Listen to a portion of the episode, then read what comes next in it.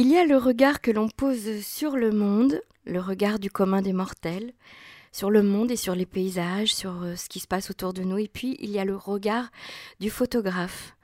Celui-ci est beaucoup plus subtil, il, euh, il, est beaucoup plus fin, il regarde tout et en même temps il regarde le détail.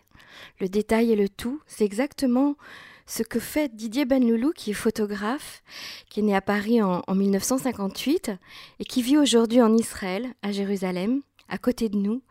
Et pourtant, il a sillonné le monde, c'est un voyageur, c'est un, explorateur, j'ai envie de dire.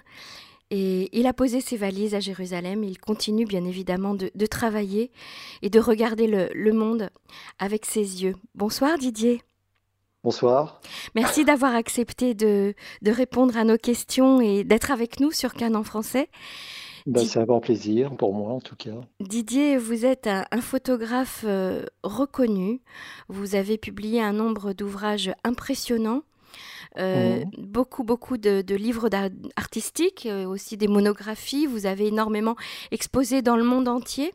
Et puis vous avez posé vos valises en Israël il y a quelques années déjà.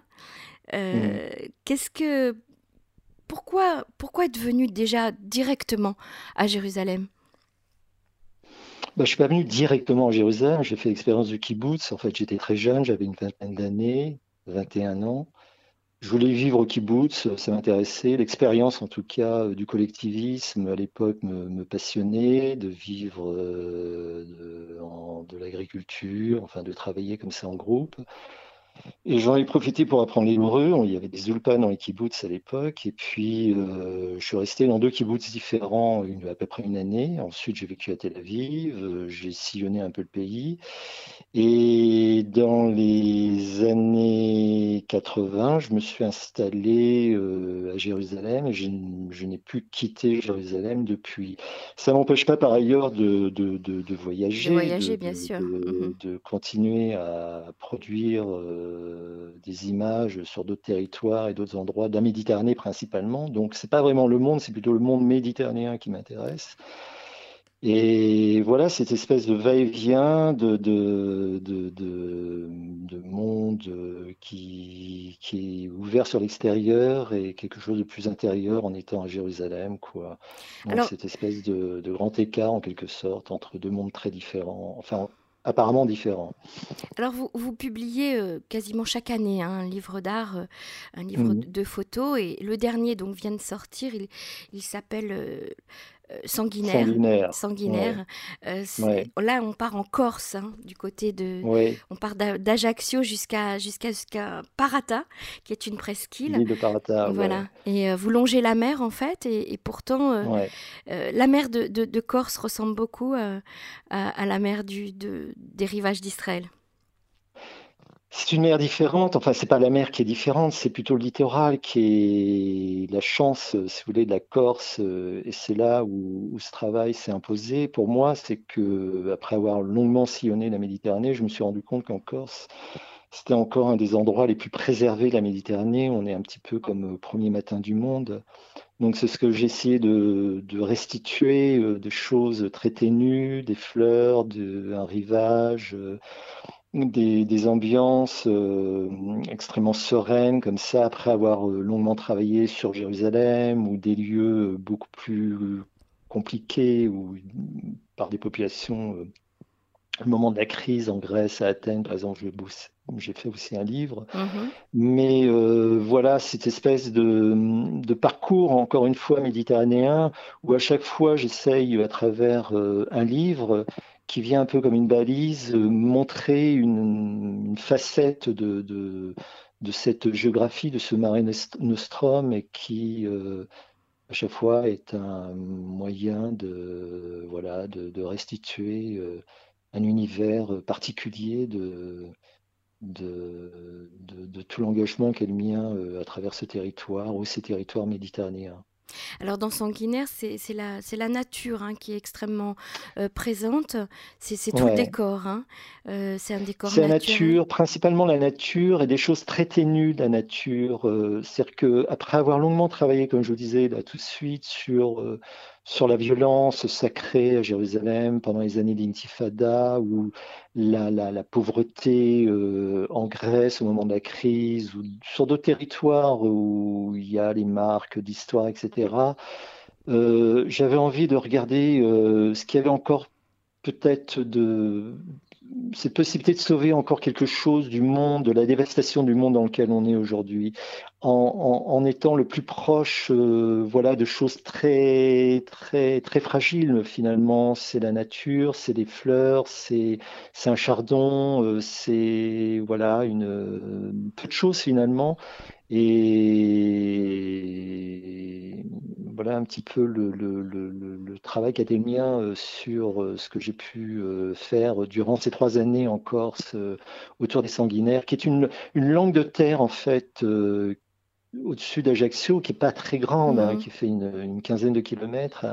Et c'est cette espèce de microcosme sur lequel j'ai travaillé, mais qui, qui, est assez représentatif finalement de la Corse, qui est un, voilà, une, île, euh, une île de beauté, comme euh, on l'appelle, mais qui est mmh vraiment euh, totalement préservée. Quoi. Et c'est ce rapport aussi à l'écologie, à cette nature encore très préservée que j'ai essayé de, restituer dans ce travail. Quoi. Alors, Didier Benloulou, comment a commencé votre carrière, votre passion, d'abord pour la photographie et puis votre carrière?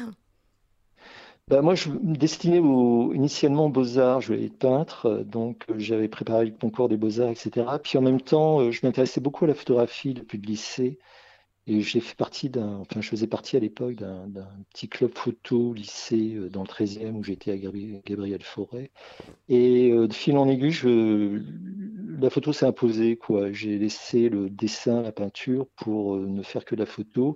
Et depuis, je ne fais que ça. Quoi. Je dirais un peu pour euh, paraphraser euh, Francis Beckett que je suis bon qu'à ça, je ne sais faire que ça. Donc voilà un peu le, début, l'amorce de, de, ce que j'ai pu, enfin ce que j'ai souhaité rapidement, enfin ce qui s'est imposé rapidement à moi. Quoi. Et donc, vous, avez, vous avez investi dans votre premier appareil photo à quel âge? Bah, très rapidement, enfin j'ai une. D'abord j'ai eu, euh, j'ai économisé tout bêtement euh, pour m'acheter euh, à l'époque un petit réflexe, un Nicormat quoi, avec un 50 mm pour. Enfin bon, on va pas rentrer dans des dans des choses trop techniques. Puis ensuite j'ai eu une bourse pour m'acheter un appareil plus conséquent, enfin plus plus plus mmh qui est un Hasselblad avec lequel je travaille depuis quoi. Donc ah j'ai le même appareil depuis 40 ans. C'est vrai?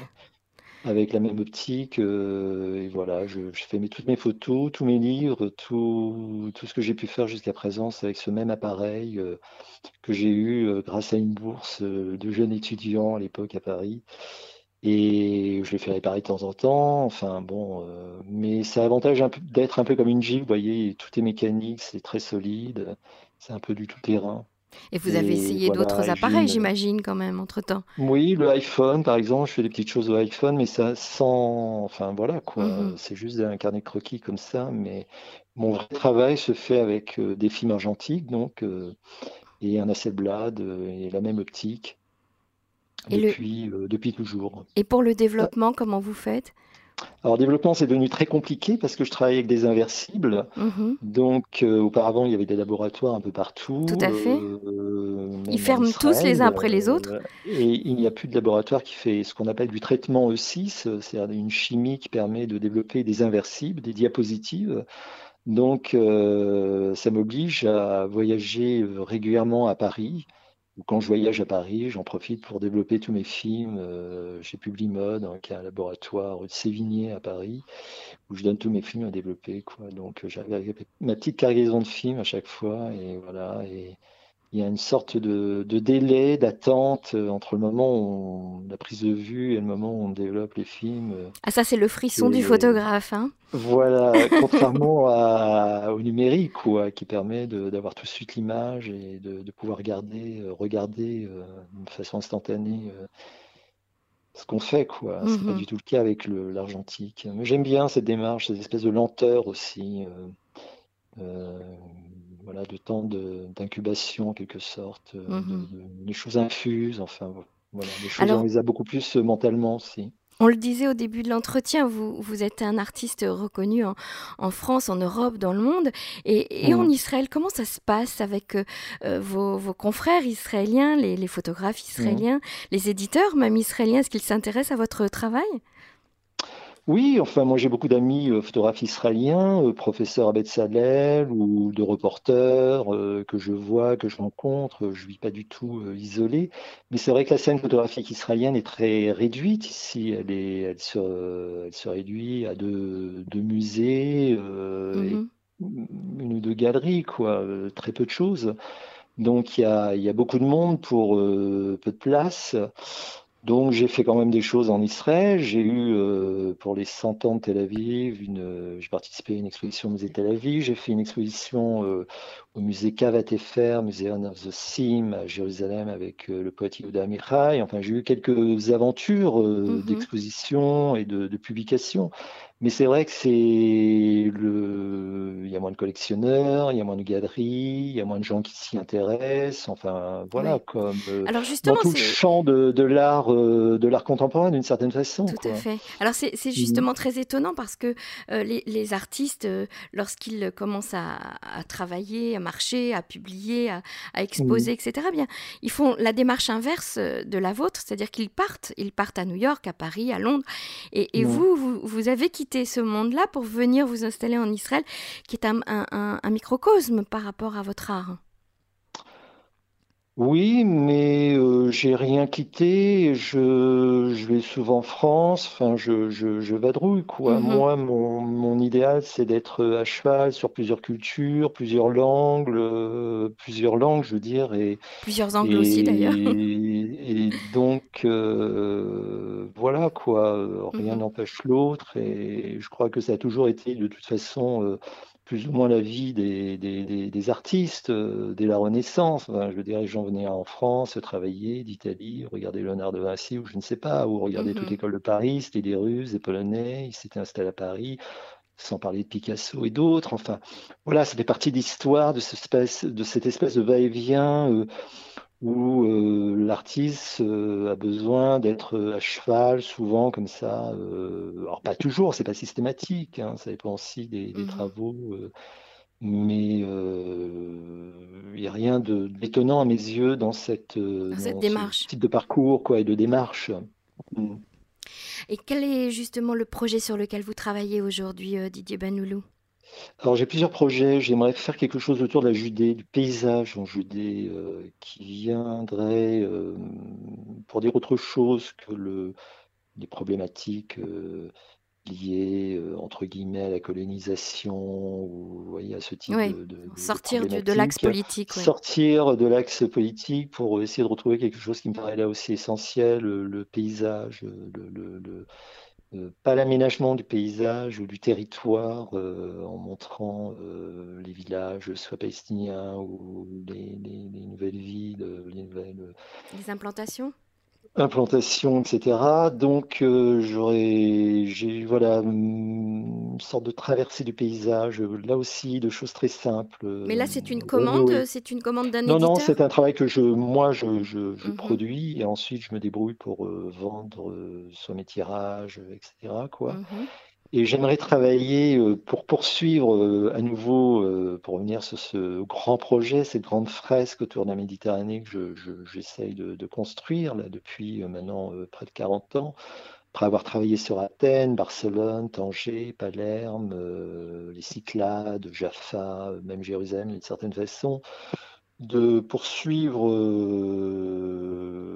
ce travail en peut-être en travaillant sur Djerba je ne connais pas du tout la Tunisie, ça m'intéresse beaucoup. Mhm. Voilà, ça. Et vous n'êtes pas, d'origine tunisienne. Non, Ben Loulou, c'est pas tunisien, ma famille est d'Algérie, d'Oran. Mhm. Voilà, avec certainement des origines marocaines, euh, selon la tradition euh, familiale de Mogador, mais on est, on est des, juifs euh, d'Oran, quoi. Mhm. voilà. Tout à fait. Donc Djerba, comme. Alors Djerba, oui, c'est une, destination, mais c'est pas tant pour la griba, le monde juif à Djerba, que pour là aussi le, une autre facette de ce que j'aimerais montrer de, mhm. voilà, de l'autre rive de la Méditerranée en quelque sorte, une autre rive.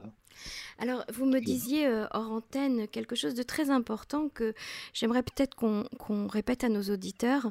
Euh, c'est mmh. que, en fait, beaucoup d'entre nous euh, avons des, trésors d'archives de photographies de nos parents, nos grands-parents, nos arrière-grands-parents, en tout cas d'histoires de famille, et, qui, qui, ne sont pas mises en valeur.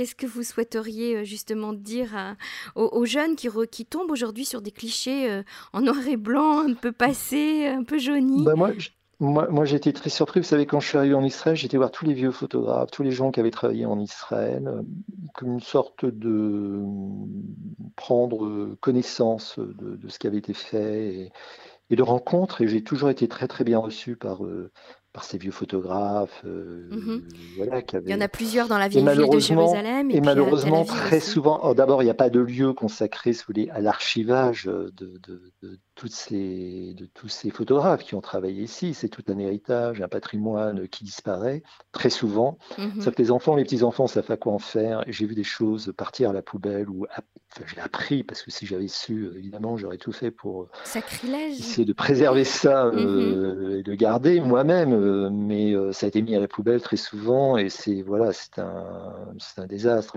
C'est terrible. Malheureusement, en Israël, il n'y a, a, pas de lieu qui permet de, de, de sauvegarder ce, patrimoine. Voilà un très très beau projet, Didier Benoulou, un magnifique projet. Oui, mais ça, c'est pas le projet d'un photographe, c'est le projet d'un oui, ministère de la Culture, d'un historien, d'un mhm. vieux qui devrait intéresser le ministère de la Culture israélien. Mais bon, je ne sais pas dans quelle mesure ça peut les intéresser. Enfin, bah, c'est la, mémoire, la mémoire du peuple et des différentes euh, ethnies qui viennent s'installer euh, ici quand même. Étrangement, il y a une sorte de paradoxe dans ce pays. On se fout un peu de, son, sa mémoire, enfin en tout cas de sa mémoire photographique. Euh, mhm. Et je, vais vous faire une, petite anecdote. Vous savez, le travail de Yehuda Michai, le, poète, national. Mhm. si vous voulez étudier aujourd'hui Yehuda Michai, vous êtes obligé d'aller à Harvard. donc, toutes les archives sont à Harvard. Ça en dit long quand même sur la capacité d'un pays à, garder son propre son patrimoine euh, littéraire ou photographique. Donc c'est assez incroyable, c'est paradoxal complètement. Ouais, et c'est pas du tout juif en fait, parce qu'on parle toujours de la mémoire, on parle toujours du livre, du peuple du livre, etc. En fait, c'est mm-hmm. un peu euh, voilà quoi. Donc euh, voilà, il manque un lieu pour la sauvegarde à la fois des tirages, des négatifs de tous ces documents, euh, de tous ces photographes qui ont travaillé, euh, soit dans les années 30 ou même plus tard jusqu'à aujourd'hui, et voilà, quand un photographe euh, n'est plus de ce monde, disparaît, euh, où vont ses archives? C'est un, très très beau projet, en tout cas, qu'on peut lancer ben, aujourd'hui à tous ceux qui, aiment la photographie. Euh, ouais, il faudrait trouver les personnes susceptibles d'être intéressées par un tel projet. Et voilà, il faudrait des, des, vrais historiens, des gens engagés et professionnels. Quoi. Tout à fait. Alors, Didier Banoulou, j'ai envie de vous demander, pour terminer cet entretien, demain matin, vous prenez votre appareil et puis vous partez, vous allez vous balader dans le désert de Judée, par exemple? Moi, ça m'arrive. C'est votre journée de travail, elle ressemble à quoi? Ouais, ouais, ouais. Ben voilà, je prends mon appareil. J'aime bien travailler le matin, c'est vrai. Mhm. Et je vais un petit peu euh, à la pêche, en quelque sorte. Et vous, vous partez si seul? ramener... Ouais, je travaille seul. C'est comme mhm. un écrivain, un photographe. Ça a mhm. besoin de son appareil euh, ou d'une plume, en fait, pour l'écrivain, mais c'est un travail de solitaire. J'ai besoin d'être seul pour travailler. Je, supporte personne avec moi. Donc je vais crapahuter, je vais, des fois je ramène un film, des fois rien du tout, des fois euh, peu d'images, mais enfin peu importe, l'essentiel est de, marcher, de traverser les lieux, d'y revenir parfois, de, de, ressasser. Et voilà, le travail se fait ainsi euh, sur des années, des mois, et au bout, il y a, il y a un projet qui se, qui se réalise et l'aboutissement, c'est quand même à chaque fois de, comme je disais euh, tout à l'heure, c'est de le baliser en quelque sorte par un livre. C'est ça. Par Ou une expo.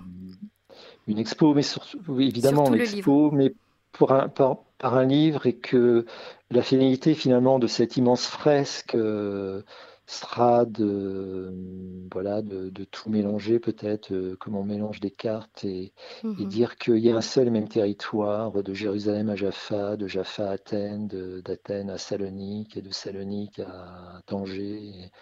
et que tout ça participe d'un même univers, d'une même culture euh, et d'un même art de vivre en quelque sorte.